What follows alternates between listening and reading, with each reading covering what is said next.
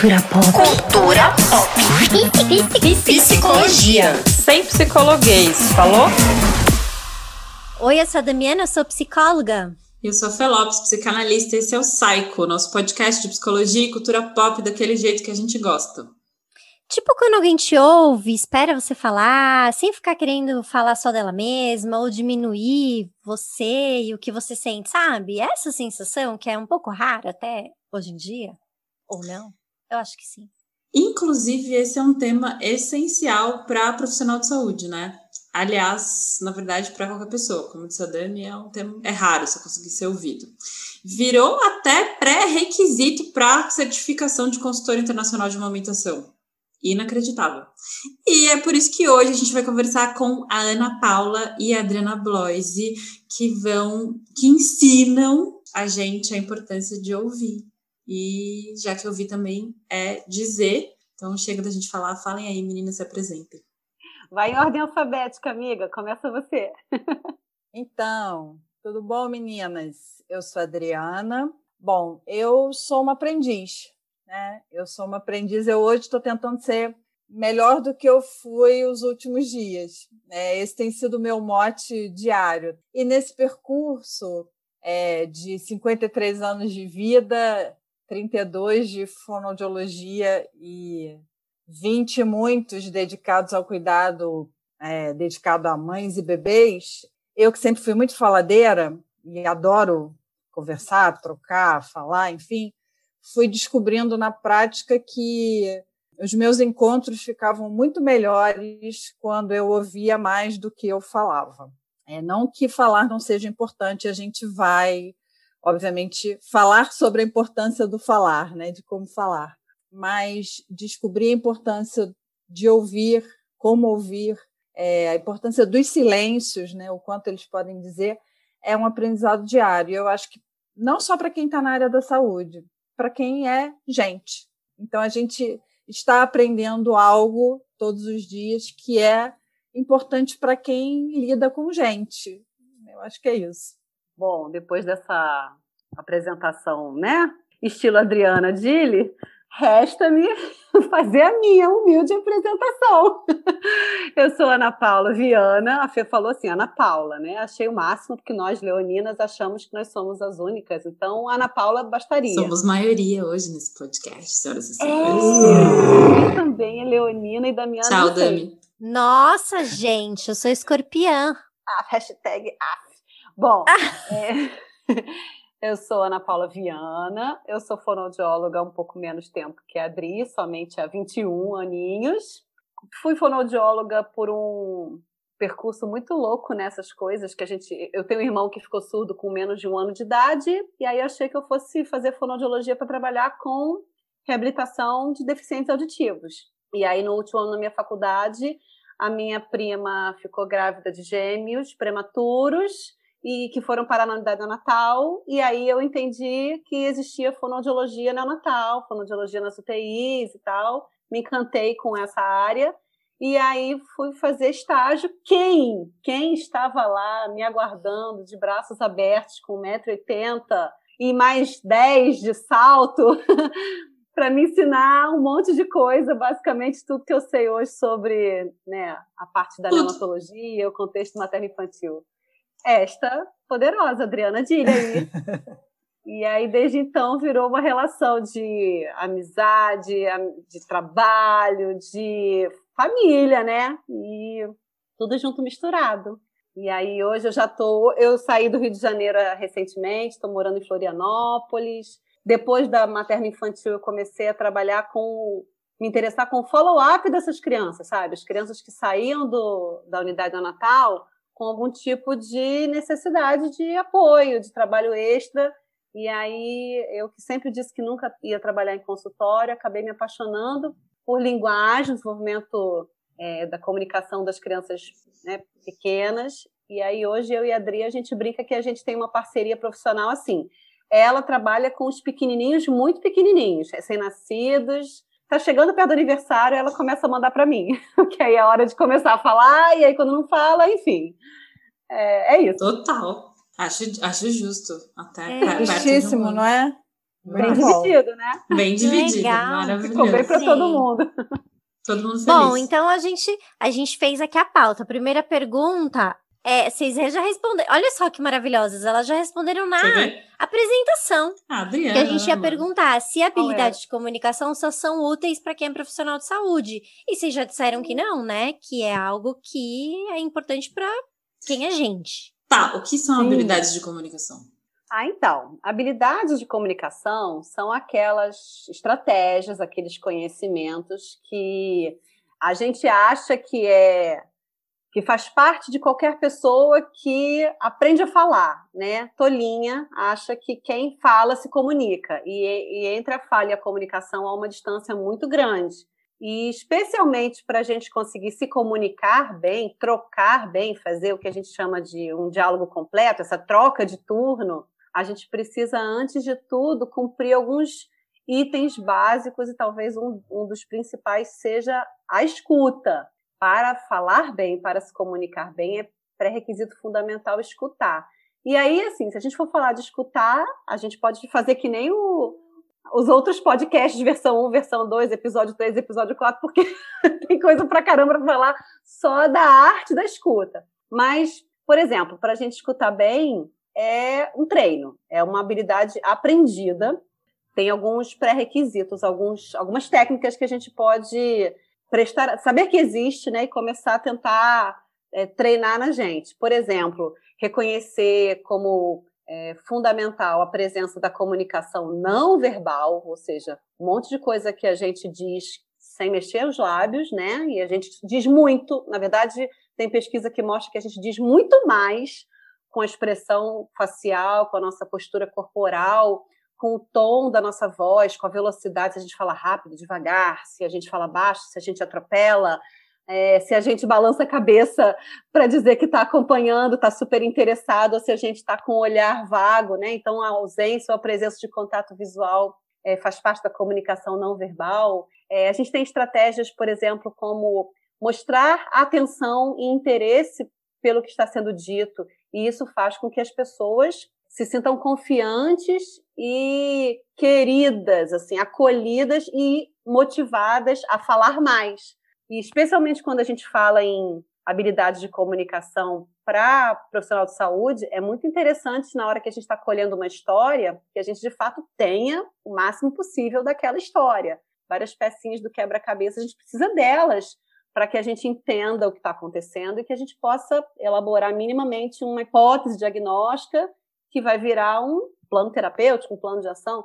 Então, a gente precisa de pecinhas do quebra-cabeça. Para que as pessoas falem, né, a gente tem que ajudá-las a não só falar aquilo que é importante para a gente, como falar aquilo que é importante para eles, porque muitas vezes o que é importante para a gente e direciona a gente para uma linha de raciocínio terapêutico é totalmente distante do que eles, né, a clientela, a mulher, né, enfim, a família entende como problema. Então, para começar, a gente precisa escutar muito para a gente se alinhar o problema e o que eles desejam enquanto solução é, e da, da, gente, né, do ponto de vista do profissional, porque a gente pode ajudar e consegue entregar. Você perguntou, Dami, por que disso agora, né?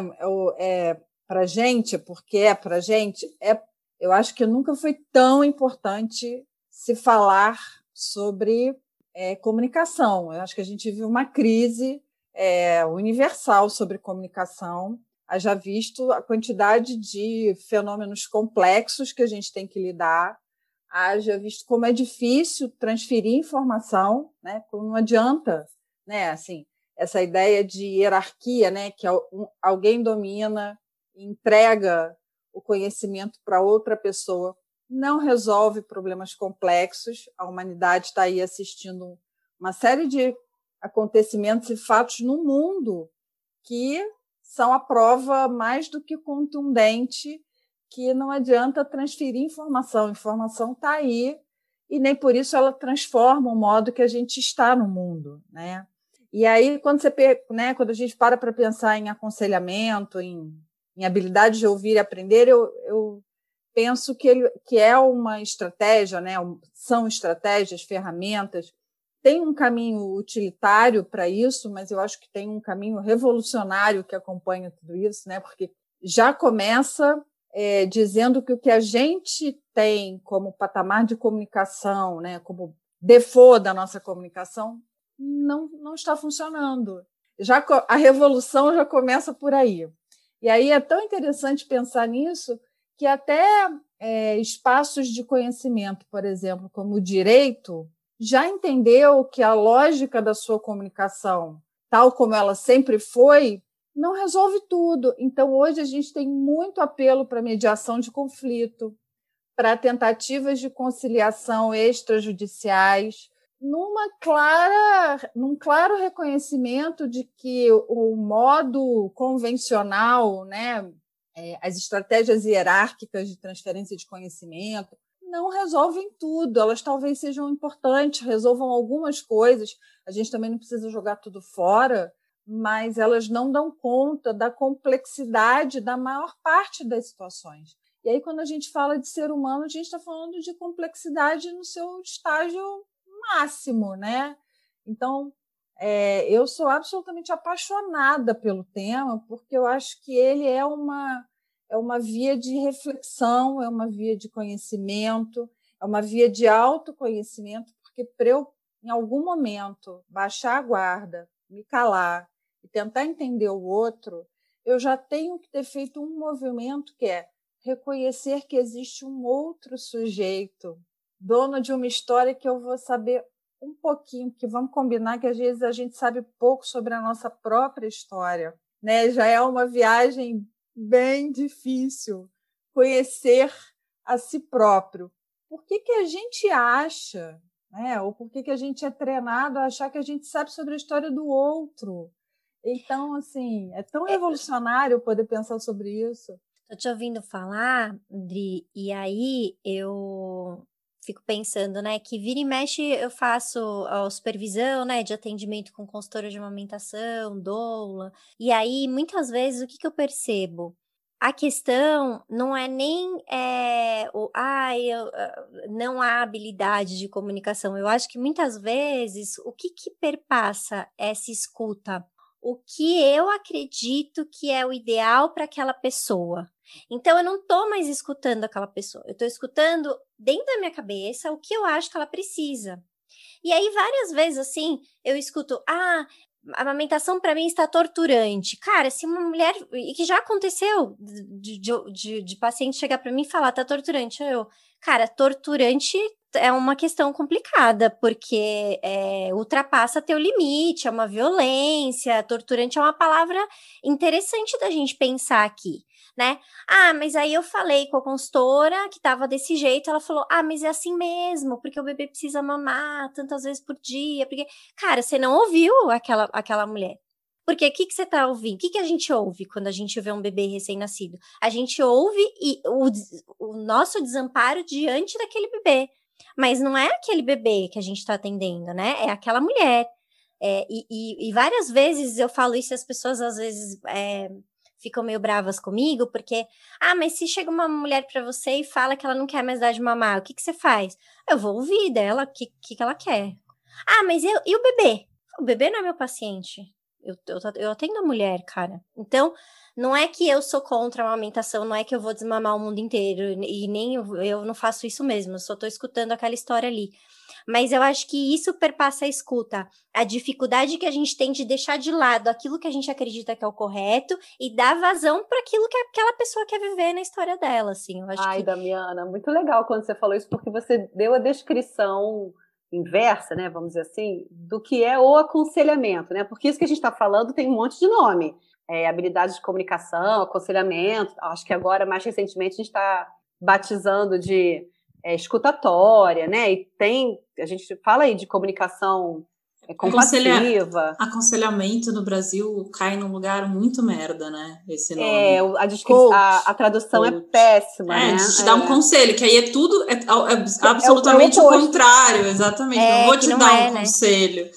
Pois é, porque o aconselhamento inicialmente te remete a te dar um conselho. E te dar um conselho significa eu sei o que é bom para você. Exato. Eu sei a solução do seu problema. É o palpite, é a dica ou é, é a, a sogra, né? A prescrição.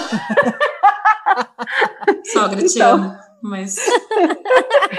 ela não vai escutar também, foda-se. Então, tenho, tenho aconselhamento familiar, vizinhal, né? E tenho aconselhamento profissional, né? Nesse esse aconselhamento equivocado que a gente está falando, né? É. Que é a prescrição, que é a, a, a consultora. E que o, tem super enfim. um lugar de poder. Então, se a gente não tomar cuidado, vira uma tutoria ali de uma amamentação que não é nossa, né? Que é daquela mulher, né?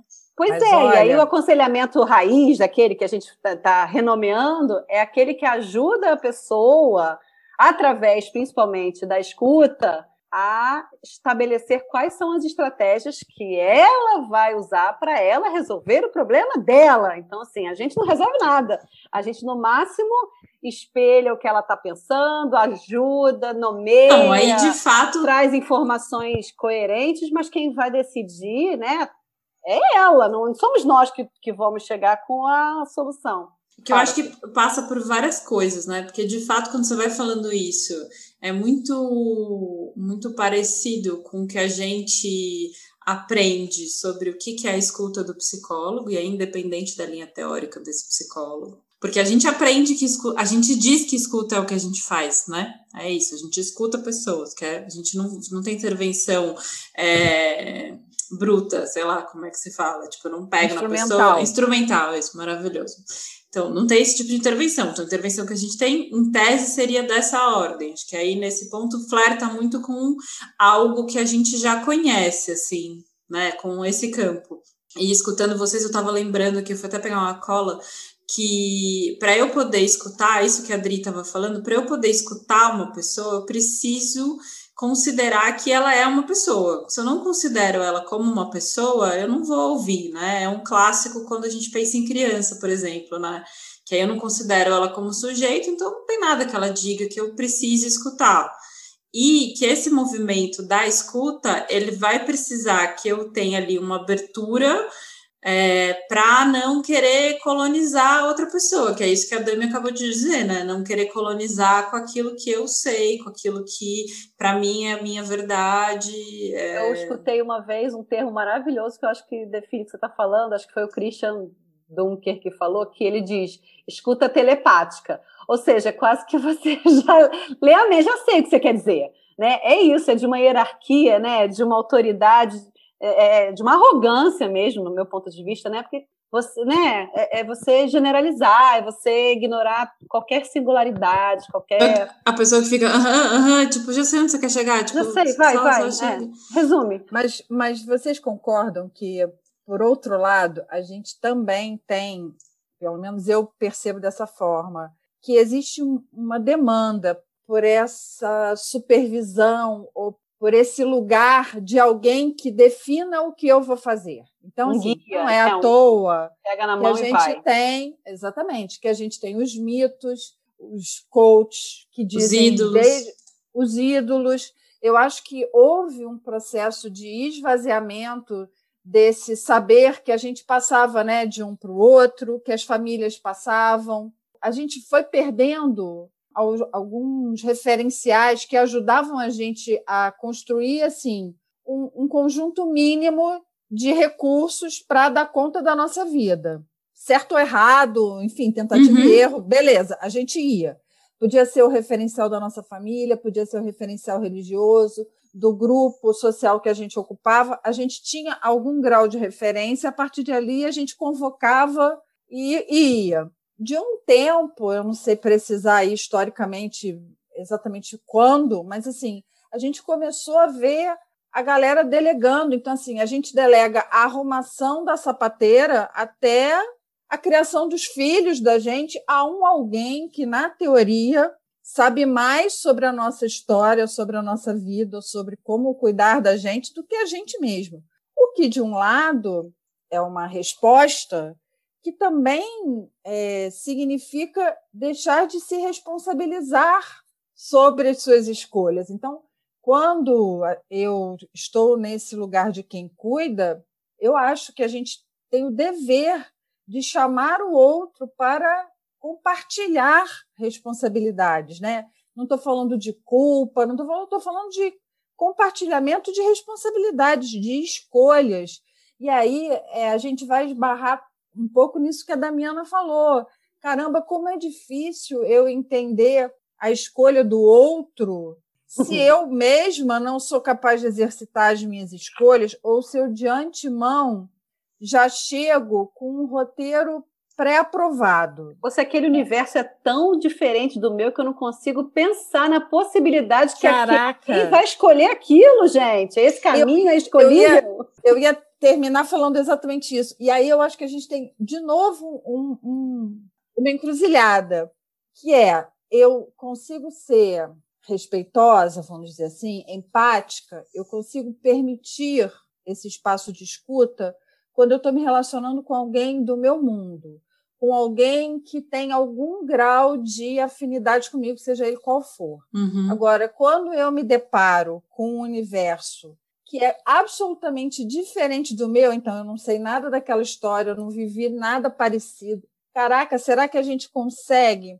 aí é que eu acho que a gente entra num, num looping, porque de fato, de fato é, ter empatia ou reconhecer, é, legitimar dor, sofrimento, escolhas de pessoas que moram, é, habitam um outro espaço sobre o qual eu não sei absolutamente nada, né? Assim, isso é um dilema, porque assim, na verdade eu estou trazendo aqui uma angústia, porque trabalho no SUS, né? Trabalho com uma comunidade absolutamente é, é, heterogênea e muito carente, que traz uma história muito diferente da minha história. Então, por mais que eu transite numa bolha, né, com, quando eu lido com é, famílias é, no atendimento particular, a minha bolha tem, tem uns furos assim muito bons, ela é bem aerada. e na minha bolha aerada, eu lido com pessoas que vivem uma realidade completamente diferente da minha. E é ali que eu entendo, caraca, como. Por isso é que eu digo, eu de fato sou uma aprendiz, porque ali eu tenho que é, buscar recursos para exercitar algo que talvez seja mais fácil exercitar com alguém que é mais parecido comigo. Sim. Então é, é tão mais simples, não é fácil, mas é um pouco mais simples uhum ouvir a história de alguém que conta algo que eu me identifico, que eu reconheço, uhum. que tangencia com a minha realidade, do que ouvir uma história que eu fico, caraca, não sei nem por onde que eu começo aqui. Esses dias eu terminei de assistir uma série que me particularmente me deixou muito impactada, e ela fala muito sobre isso, né? Sobre o, o quão difícil é exercitar esse lugar de escuta e compreensão de uma realidade sobre a qual você não tem a menor noção. Né? Qual assim, série? Qual série? É Onde Mora o Coração. Ah, da, essa tá da Globoplay. Globoplay. Que, é, acabou de ser lançada da, com a Letícia, com a Letícia Colim. Ah, eu vi uma propaganda dela. É duro, é, é duro, não é uma série água com açúcar, é, é duro. Tá. Assim. Mas é muito interessante porque o, o, pano de fundo, eu não vou dar spoiler, né? Mas o, o pano de fundo é algo que a gente costuma associar à pobreza, à falta de oportunidade, à miséria, blá blá blá. E a série traz isso tudo para uma família muito parecida com a família classe média, né? É, dentro dos padrões heteronormativos, todo mundo branquinho, todo mundo, né, blá blá blá, e o mundo cai. E assim, eu assisti a série, eu já chorei, eu, eu tive taquicardia, eu perdi o sono, e assim, mexeu muito comigo, não não pelo pano de fundo, mas por tudo isso, todas essas reflexões associadas a essa história que a gente está vivendo esse mergulho que a gente vem fazendo na questão do aconselhamento. É, é, é interessante pensar um lugar de poder também nesse sentido, né? Exato. né? Porque quando você chega ali como psicóloga, a salvadora às vezes, né? consultora né? de amamentação, a médica, sei lá, obstetra, pediatra, enfim, isso dá um lugar de poder. E aí, para a gente abrir mão disso, é difícil também, né? Várias vezes a gente fala um negócio que a gente acha que estão abafando, aí a pessoa olha e fala assim: não, não tem nada a ver. E aí, quantas vezes que a pessoa fala não tem nada a ver, que você fala, ah, tá negando, né? Ela tá negando, porque eu já percebi isso. Não, cara, não tem nada a ver, não tem nada a ver. Volta pro seu lugar, é a vida da pessoa é a pessoa que Senta sabe lá, mais. Quando eu trabalhava na ONG, né, no, no antes de, de atender no consultório, né, Eu, a gente fazia projeto social é, em alguns lugares, e aí uma vez a gente foi falar de violência lá no Jacarezinho, lá no Rio. Então a gente subiu o morro, foi no, no, no centro lá, no, na escolinha que tinha lá para falar com as crianças. Cara, o que, que eu vou falar com essas crianças de violência? Não sei nada de violência. Elas moram no jacarezinho. As crianças estavam me contando como é que era quando o caveirão passava, quando elas desenhavam, tinha o, cadeira, o caveirão, tinha o policial com um fuzil na mão. Era isso que elas desenhavam para mim, quando a gente falava de desenhar. Ela, aí a gente fez um, um, um, pouco do projeto, era sobre elas desenharem sonhos delas. E aí elas desenhavam o caveirão, o policial. Nada do que eu soubesse ali, do que eu tinha estudado, ia é, agregar para aquelas crianças mais do que a minha escuta. Então foi isso que eu fiz, eu fiquei quieta, escutando aquelas crianças ali.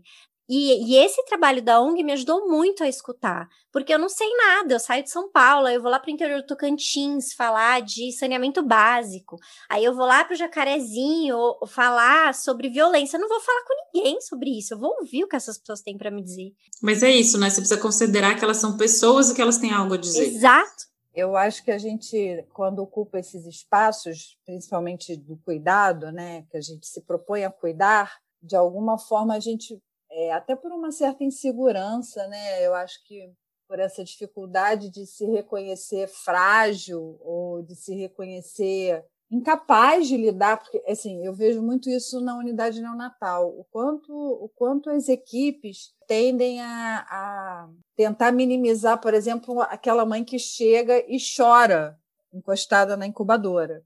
É, não chora não, vai ficar tudo bem assim, é, é, muito mais sobre quem fala do que, do que para ela, né? É assim, é, eu estou dizendo para ela, olha, eu não suporto ver você chorar, eu não consigo ver você chorar.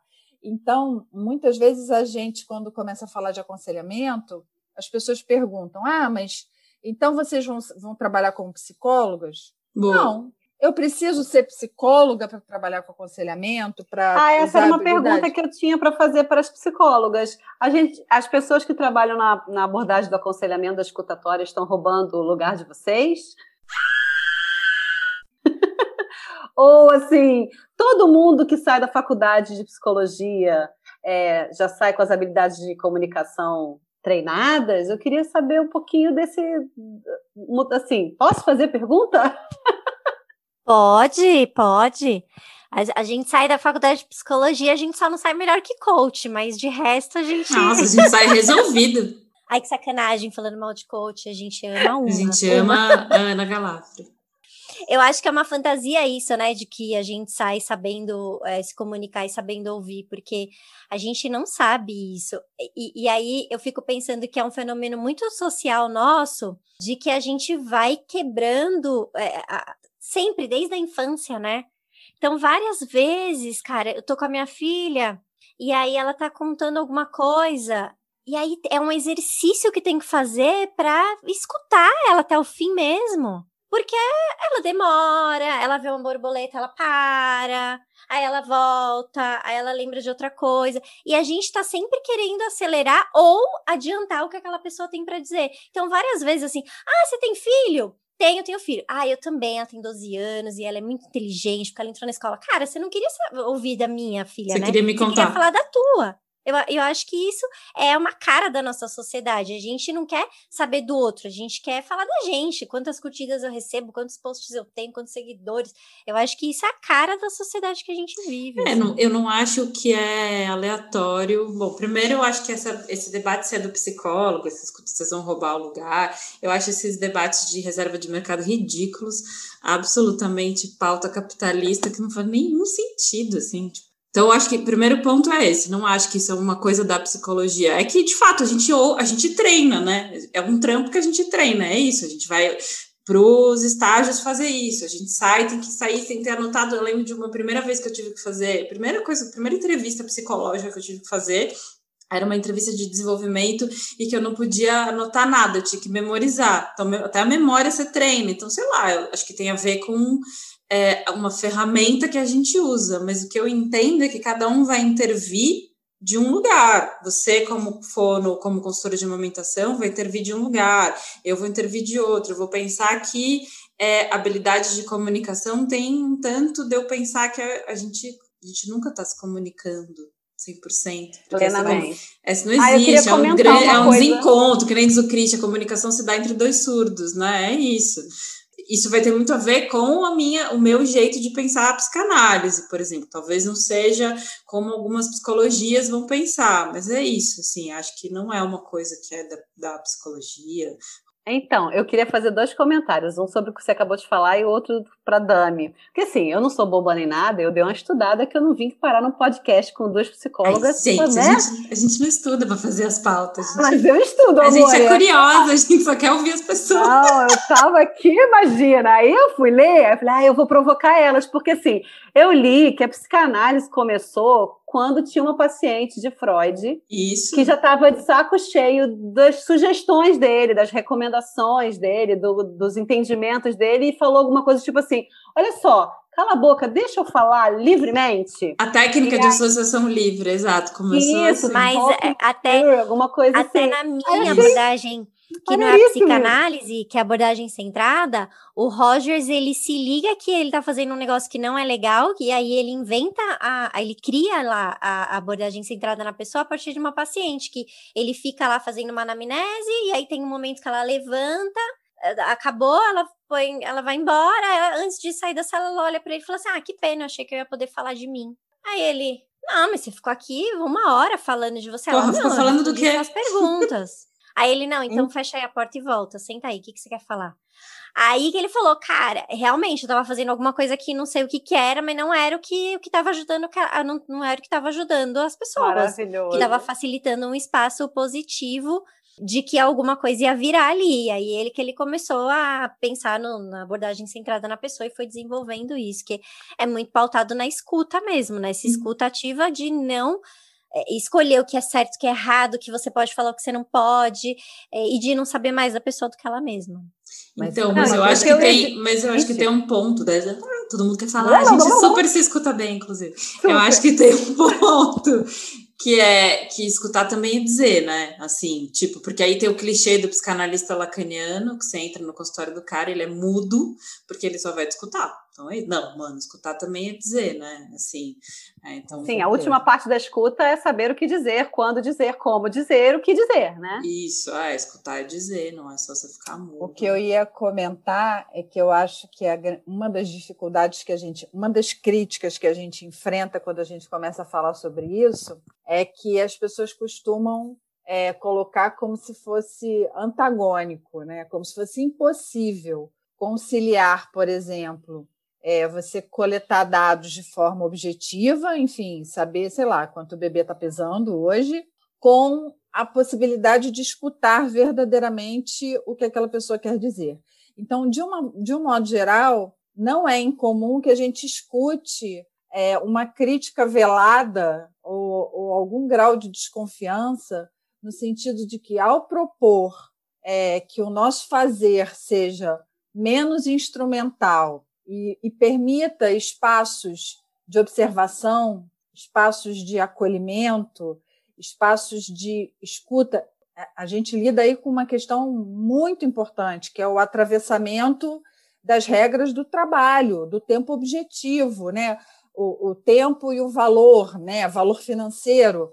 Bom, eu vou dedicar quanto tempo a essa pessoa, por quanto de dinheiro, e será que se eu ficar aqui, ao invés de duas horas, ensinando a ela como fazer massagem em ordenha, ou como colocar o bebê para mamar, ou como colocar o bebê para dormir, ou sei lá, qualquer outra coisa que ela queira, né, ou que eu acho que ela queira aprender, eu dedique a maior parte ou boa parte do meu tempo a ouvi-la, Será que ao final teremos a sensação de que isso foi produtivo? Então, assim, eu acho que a gente tem muitos dilemas para resolver, um monte de coisa que está fios que não estão bem amarrados e que dão margem às pessoas a fazerem críticas que muitas vezes não procedem. Ah, o aconselhamento ele é bonito, mas ele só funciona na clínica privada quando é você atende a elite, porque aí você pode propor uma série de sessões. Então, aquela pessoa que está num universo menos privilegiado não vai ser merecedora porque não pode pagar, não pode nada.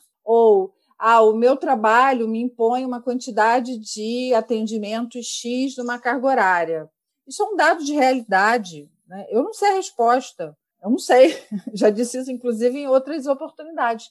Como, como lidar com isso, eu não sei. Mas eu sei que, se a gente não se dispuser genuinamente a ir quebrando esses modelos de atenção, eles vão permanecer para sempre, porque eles atendem né, ao modelo do capital, ao modelo do trabalho, blá, blá, blá, blá, blá, blá, que a gente já sabe. Quando a gente começa a acreditar que é possível fazer de outro jeito, a gente já está desestabilizando um pouco essa história. Quando a gente abre mão de alguns signos é, de poder, então, por exemplo, se eu começo a não utilizar um protocolo é, uma ficha de anamnese em que eu escrevo tudo que a pessoa me diz e me dedico a ficar olhando para ela e ouvindo, é, eu estou abrindo mão daquele porto seguro que é usar o jaleco, o esteto, a caneta. Nesse momento, Sim. em especial, a gente não está podendo abrir muito mão de usar algumas coisas que são protetivas de uma determinada prática. Então, nesse momento, está todo mundo protegido da cabeça aos pés e é o que tem para hoje, não dá para desconectar da realidade como ela é, tal como ela é. Mas, fora isso, eu vejo muita gente se escondendo atrás de um ritual. Porque, inclusive, é mais fácil, é mais fácil eu entender a pessoa que me atende e anota e me entrega uma receita e que do que alguém que para e me ouve. Isso é tão incomum ou está tão restrito a um determinado profissional. Bom, se eu vou ao psicólogo ou psicanalista ou ao, recorro ao padre, sei lá, ao meu pastor, eu, eu sei que ele vai me ouvir. Agora, qualquer outra pessoa que pare e me ouça, que pessoa é essa? Será que ela tem. Então, assim, é interessante, agora fazendo um link né, com a história do aconselhamento ter ido parar como item para você conseguir a acreditação, né, ou enfim, a titulação internacional, eu não acredito que isso seja um mero acaso, nem uma tentativa de tornar a prova mais difícil ou menos acessível. Eu acho que isso é um reconhecimento de que não basta saber o que dizer, não basta dominar todos os protocolos, isso não dá conta. E o que mais me angustia é o que, é que a gente vê milhares de pessoas se abraçando com os protocolos, decorando todas as aulas, dormindo abraçada com os seus cadernos, reproduzindo fielmente os conteúdos que aprenderam nas aulas, sem se conectar com ninguém. Mas eu fico pensando, sabe? Porque, bom, sei lá, eu fiz curso de aconselhamento com vocês, que ano que foi? O presencial? 2018. 2018, mas eu já tinha feito em 2014 com a doutora Keiko, que era o, o módulo 2 do curso de amamentação da Casa Curumim, era o de aconselhamento. Então, tipo, isso. E, e, nem era um papo se tinha prova, se não tinha prova, o curso 2 era inteiro aconselhamento, assim. E eu fico, quando entra na prova, eu acho super interessante. Porém, fico me perguntando se a gente não vai criar um protocolo de escuta. Muito é provavelmente. Né? Vamos ter aqui é um protocolo de aconselhamento. Qual é o protocolo? Digo isso, faço isso, anoto isso, tarará, tarará. Porque a gente veio, eu e Dami acabamos de vir de um podcast sobre não monogamia, que basicamente a gente estava discutindo autonomia e poder. E como a gente tem uma tendência a protocolizar tudo na vida. Tudo. E é como... mais fácil. É, isso. é, o objetivo é muito mais simples do que o subjetivo, né, gente? Marcar, marcar xizinho, teoricamente, é Outra é mais. Né, você, tem, você tem um norte, você tem uma 50%, 25% de chance, né, teoricamente, de acertar, do que quando tem linha em branco, né? A gente fica sempre com a, com a marca é, de que, ai, mas assim, essa galera do aconselhamento, né? Ou quem fala sobre isso pinta de bonzinho, eu escuto é isso demais, porque vocês sabem, né, que eu já É vocês fazia... que têm paciência, né? Adoro isso. Assim, aconselhamento é, é aquele curso para aprender a ter paciência, Eu já fazia falar... podcast é muito antes de podcast ser moda, né? Vamos combinar que eu Adri manda áudio achei... de 17 minutos. Eu mando. E assim. Mando. É amor. E ela tem amigos, ela Ela tem amigos, são os áudios mais longos que eu escuto, são só os da. Mas eu acredito muito, eu, eu, não, eu não dou aula de aconselhamento porque isso é, é um tema interessante. Eu dou aula porque eu acredito nisso mesmo, de verdade, uhum. visceralmente. Porque quando eu mando uma mensagem escrita, eu posso mandar uma mensagem escrita super fofa, é, em que eu estou fofíssima em todos os sentidos. Comi uma comida gostosa, estou de bem com a vida, estou num momento ótimo, estou deitada na minha cama confortável e tal, e mando uma mensagem fofa. Quem recebe a mensagem lá do outro lado, cara, tá no meio do temporal. Não vai receber do mesmo jeito. Agora, se ela me escuta, né, se ela escuta, se eu falo mais devagar ou mais rápido, é, qual é a ênfase que eu dou à mensagem que eu estou entregando para ela, se eu, se eu consigo dizer a ela que eu percebi que ela está sofrendo com determinada coisa, tem tanto mais valor. Eu acredito no livre-arbítrio. Cada um escuta na hora que quiser, como quiser, fazendo o que quiser. E se também não quiser escutar, tudo bem. Não Mas olha só, eu tenho uma teoria. A gente sempre fala, até no curso a gente fala da importância da informação multissensorial, né? Então, uhum. uma das estratégias do aconselhamento, inclusive, é você se utilizar da maior variedade possível de canais é, aferentes e eferentes, né? Então tem gente que tem uma memória e um aprendizado visualmente melhor, tem gente que a, a, o canal auditivo é o preferencial, tem gente, mas todo mundo há um consenso de que é aquela história, né? Mostre e talvez eu lembre, me envolva e, e me deixe fazer o um negócio que certamente eu aprenderei. Uhum. Tem lá uma Sim. fala bonita uhum. que eu já me esquecia.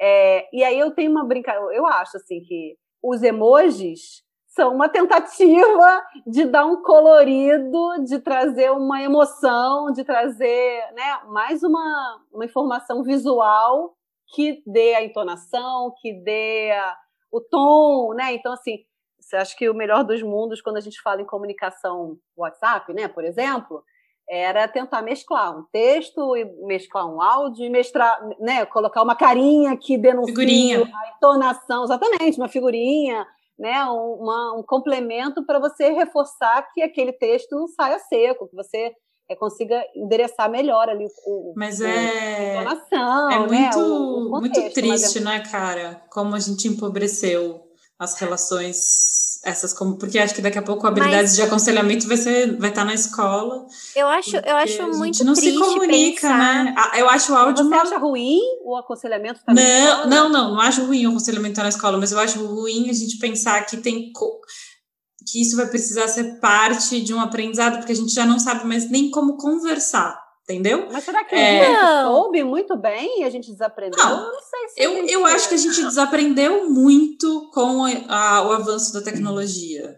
Eu acho que no momento em que a gente passa a ter áudio e não ligação, porque o áudio ele é um monólogo eu faço aqui meu monólogo, aí você responde no seu monólogo, ou você manda o texto. A gente tem uma a gente pede para as pessoas não ligarem mais. Vocês já repararam isso? A gente pede para as pessoas não telefonarem mais, porque eu não quero falar com você, eu quero te ouvir sozinha para reagir sozinha e aí editar a minha resposta. A disponibilidade que a gente tá para o outro, eu acho que assim ela diminuiu drasticamente, assim. Ou então você não, tem que mandar eu... uma mensagem perguntando se pode ligar, né? Posso pois ligar? é, posso Mas por te quê? ligar? Porque 30 anos atrás você não pegava a pessoa no meio da rua fazendo as coisas, porque só tinha telefone fixo. Então, hum, não, tá, tudo bem, mas você diz a assim, meu. Se incomodar era muito menor, você não telefonava pra pessoa e a pessoa Sim. tava lá no banheiro, tomando banho, fazendo uma DR, resolvendo. Um... Aí agora você acha que só porque a pessoa tá no celular, tem gente que liga o tempo todo, nem pergunta, tá ocupada? Posso falar rapidinho? Né? É, é como se a pessoa tivesse mega acessível 100% do tempo. Também não é assim. Sim, sim. E eu acho que hoje a gente tem a chamada de vídeo, que é o melhor dos mundos, né? Assim, antes você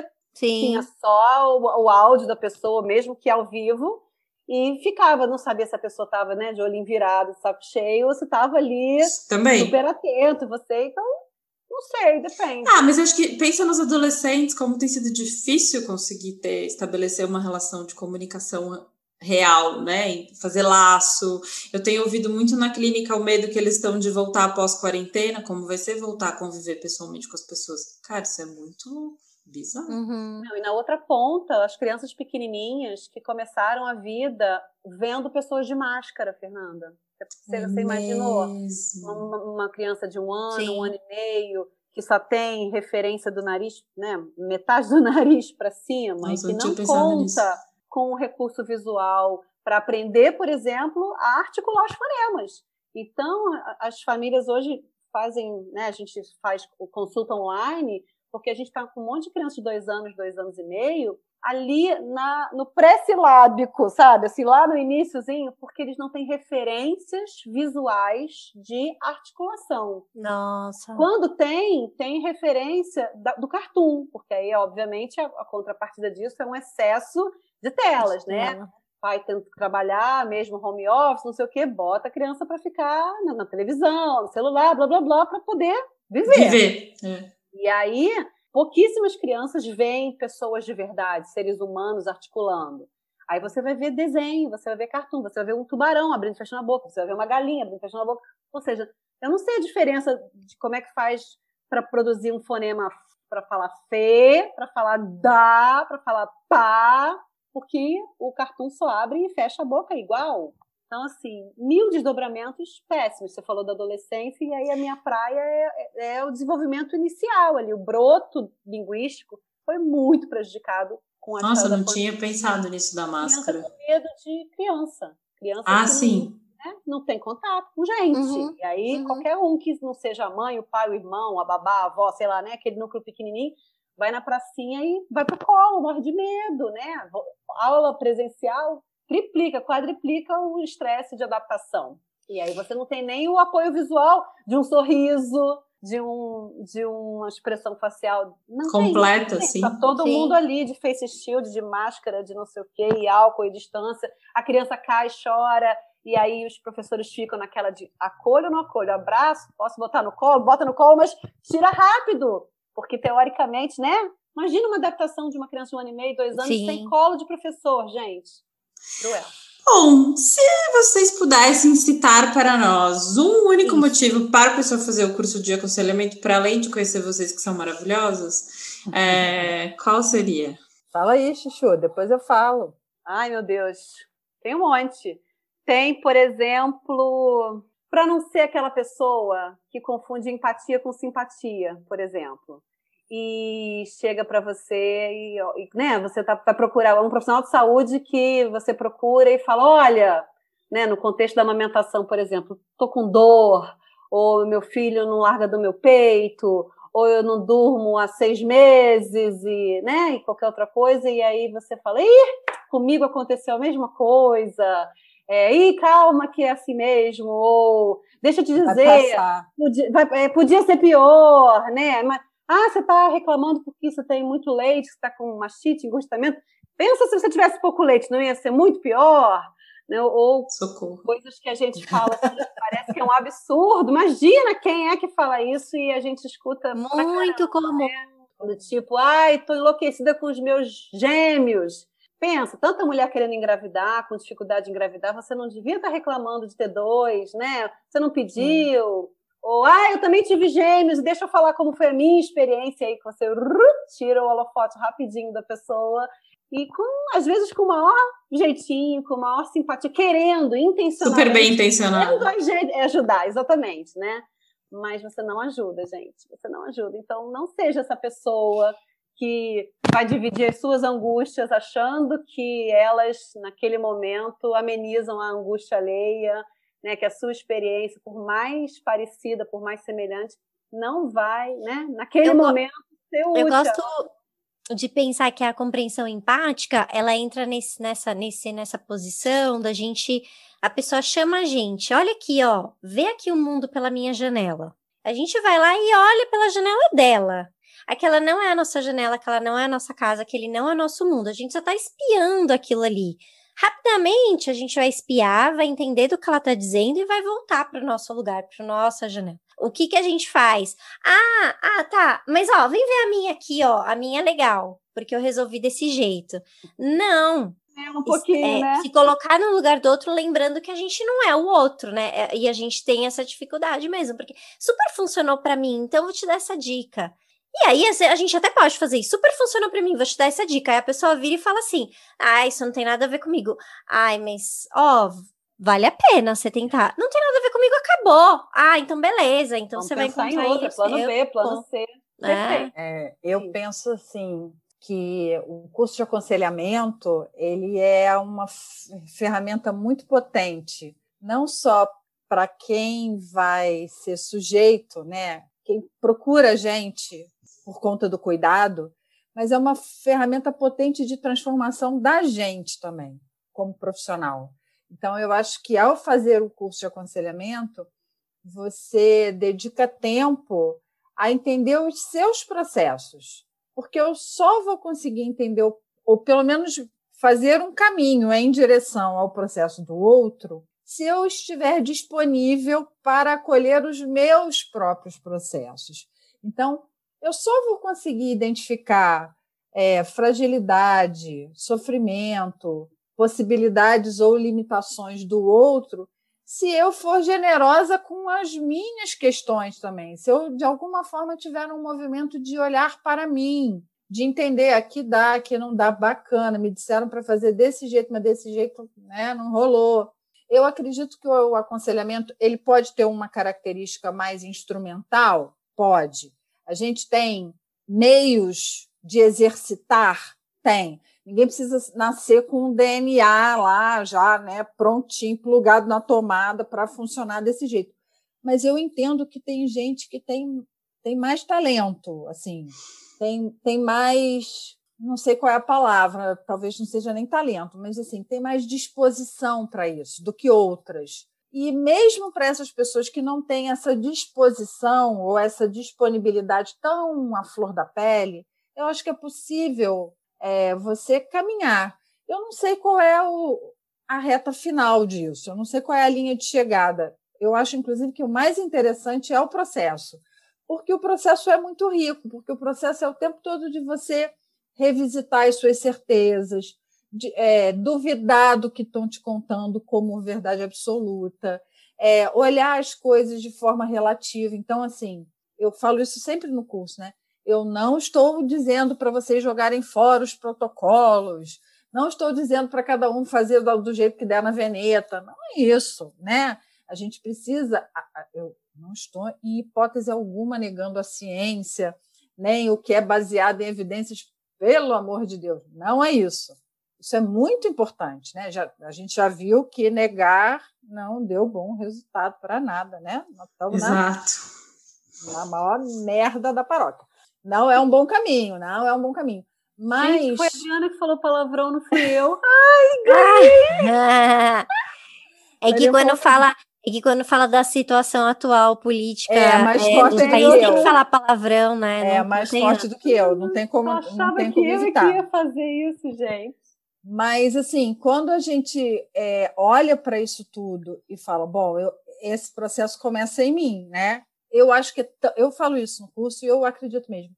É extremamente revolucionário você pegar uma galera que se reúne para estudar, porque está super afim de cuidar de outras pessoas e diz para ela: Ok, meus amores, vocês agora sabem todas as técnicas, mas o que, que vocês vão fazer com elas se vocês não estão disponíveis para lidar com o que vier do outro lado. E o que vem do outro lado não está pronto, não está planejado. Assim, você vai se abraçar com porco espinho, vai se abraçar com desconhecido.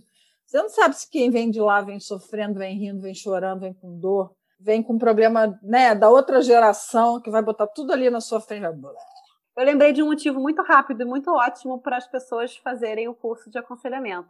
Eu tirei uma frase aqui nos meus estudos, meu dever de casa, que eu acho que vocês conhecem, uma pessoa, uma psicanalista, diretora do Instituto Gerar, Vera Iaconelli, ela falou uma frase falar. que eu acho. Já ouviu falar, né? Eu também uhum. gosto dela, gosto dela. Uhum. Aí ela falou assim: aprender a escutar é a única possibilidade da trupe humana seguir existindo. Acho que é um motivo bem justo, é, bem nobre. Acho que lacrou. Né? Maravilhoso. Né? E como que, faz? Como dicas. que faz? Aproveita no dicas, dicas, e diz aí, faça um jabá diz do como curso. Faz, faça um jabá do curso. Eu quero então... fazer antes, eu quero dar meu depoimento. Oh. Eu fui aluna do tá. presencial em 2018 e, Ai, cara, foi um dos melhores cursos que eu já fiz na vida, sem brincadeira. Eu falei na época, foi muito bom mesmo, assim para tudo, não só para consultoria de amamentação, até para clínica como psico mesmo. E olha que é isso, a escuta já era uma ferramenta, é, mas a didática delas é muito incrível. E tinha toda essa pegada sensorial, presencial, era sensorial. Cara, eu só lembro da gente dançando no Era maravilhoso aquilo, foi muito bom. E precisamos dizer que Felopes tirou fotos belíssimas. Tirei fotos, é verdade! Nossa, nem lembrava mais disso, é verdade. Ah, eu tirei foto, não lembrava mais. Fotos maravilhosas. Ah, pois é. Então, é de 2018 para agora, né? Muita água rolou, e aí a gente finalmente conseguiu onlineizar o curso e atualizar. E o nome, inclusive, mudou. O, nome bacana, versão 2021, é Escutatória, transformando o cuidado materno-infantil através das habilidades de comunicação. Que bonito. Ele está na reta final de, de edição. Ele também tem essa pegada multissensorial na medida do possível, né? Sim. É, tem um, um, um, item, né, uma parte lá do curso que a gente ama, é um por exemplo. Fala, Adri, quer contar? Não, Fala. Falar, né?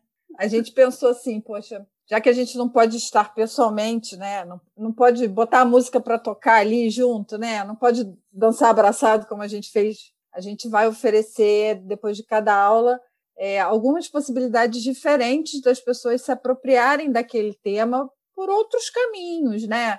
Ouvindo outras vozes, lendo outras coisas. Então, é, depois de cada aula tem uma, um tempo que a gente chama de, de caleidoscópio. E aí a gente vai oferecer é, outras vias de acesso àquele conteúdo. Pode ser uma música, pode ser um filme, pode ser um livro, uma poesia. Já amei. Tá muito gostosão, assim. E assim, tá. eu acho que faz sentido porque a gente faz porque a gente gosta mesmo. Então, as aulas são do jeito que a gente é, a gente ri, a gente fala junto, a gente bate a cabeça uma com a outra. a gente grava sentada, a gente grava em pé, né? Assim, é bem... A gente grava com o gato passando, assim, a gente grava achando que a paisagem é bacana, de repente vem um vento e aí levanta os cabelos da gente. Ah, Fê Maria, vida real. Maravilha. e vai estar disponível na plataforma do Amamenta Mundi, amamentamundi.com.br, fim de maio, se tudo der certo, já está disponível. Não é só para profissional de saúde, então é um curso aberto para quem quiser fazer. É Sei é lá, claro a gente pode que... indicar de repente companheiro, companheira, não que né, eles não escutem. Não sei. gente, indiquem, indiquem quem for ser humano quem tá tiver, né, assim, disponível para qualquer tipo de troca, Chefe. de interação, vai curtir. Chefe, Pode síndico, dar de presente. Você pode dar de presente, eu acho. Então, assim, qualquer é legal, situação é dessas legal. potencialmente conflituosas durante a conversa, a escutatória vai cair bem. Eu não tenho dica para dar, mas eu queria falar uma coisa, assim, que eu acho, que eu costumo falar no curso de doula, quando eu dou aula, que eu entendo que essa habilidade de escuta tem a ver com profissionalizar a sua escuta. Porque o dia que eu dou uma dica para minha amiga, que eu viro para Damiana e falo, Ana, não faça isso, né? É um papo de migas. Né? No meu trabalho, eu acho que eu tenho a, a escuta ela precisa ser profissionalizada. E eu entendo que parte do que a gente pensa quando está pensando na escutatória, na habilidade de comunicação, passa por essa profissionalização disso como uma ferramenta de trabalho, né?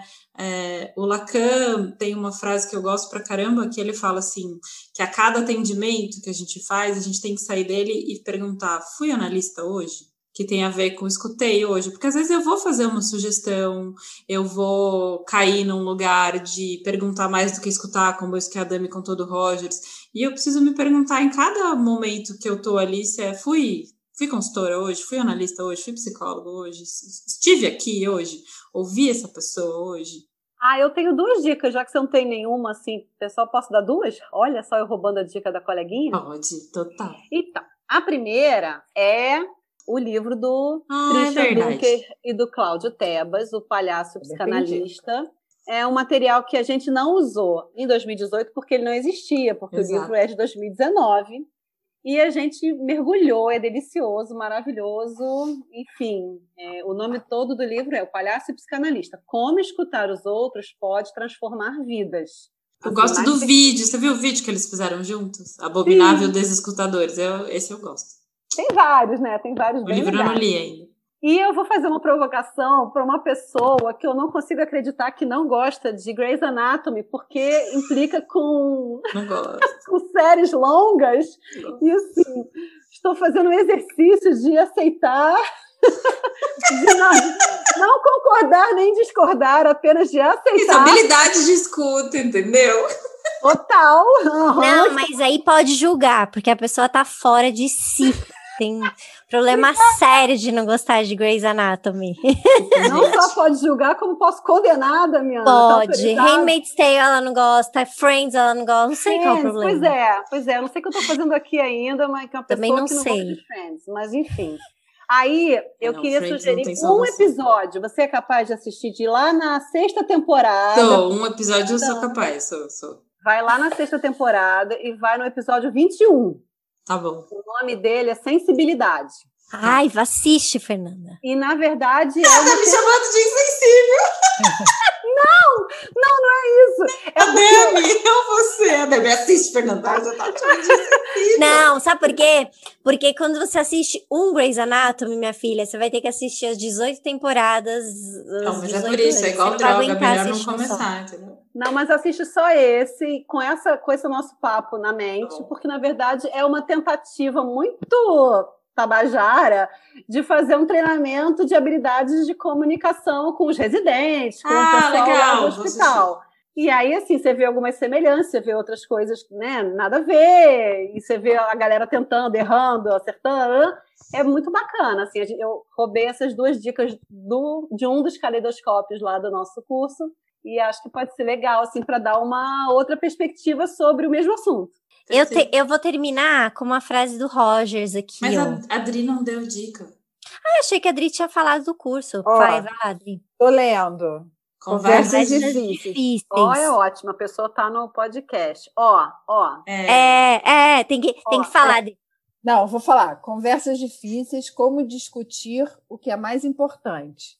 Ei, Acabou olha. de sair, é da Sextante bem legal. É uma perspectiva diferente, não é exatamente a perspectiva do aconselhamento, mas como eu acho que a gente tem que.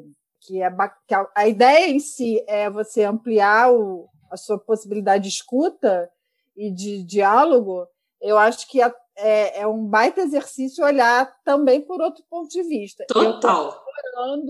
E como ele trata de conversas difíceis, ele não, ele não não, se atém a um tipo de conversa difícil ou a um cenário específico. Ele fala de. E aí ele já começa definindo o que é uma conversa difícil, que só esse capítulo já vale a leitura do livro, que é maravilhoso.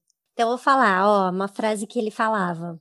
As pessoas são tão maravilhosas quanto o pôr do sol, se as deixarmos ser.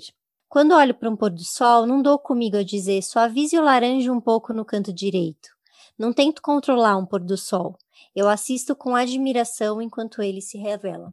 Maravilhoso, eu amo essa frase dele. Lindo. Muito obrigada, meninas. Vocês foram maravilhosas. É.